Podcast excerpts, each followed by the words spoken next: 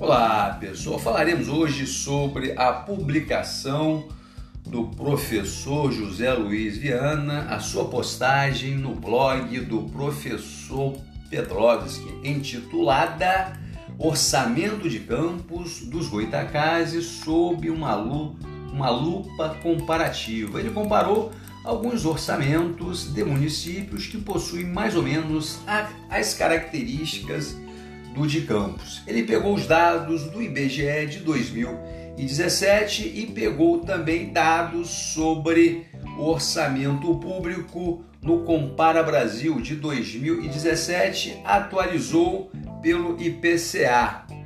E os dados do IBGE sobre a população, relacionada também ao ano de 2017.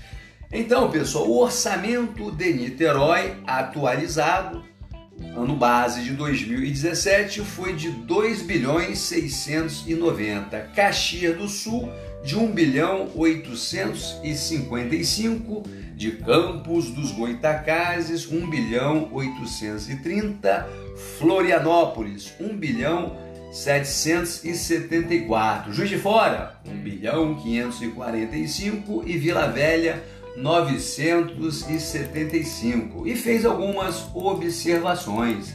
E fala o professor: Niterói é um ponto fora da curva porque a bola da vez dos royalties e participações especiais do petróleo do pré-sal.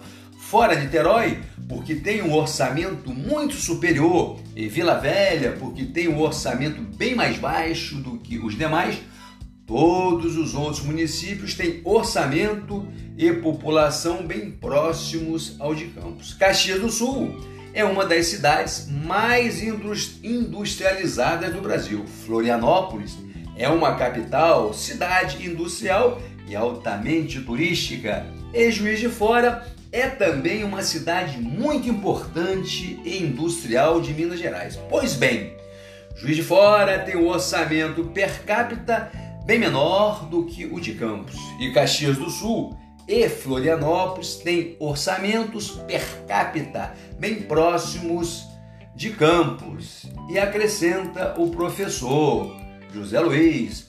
Diante dessas evidências, é possível afirmar que o orçamento de Campos é bem semelhante ao de cidades importantes do mesmo tamanho, como uma capital e também cidades industrializadas, Florianópolis, Caxias do Sul e Juiz de Fora. E finaliza.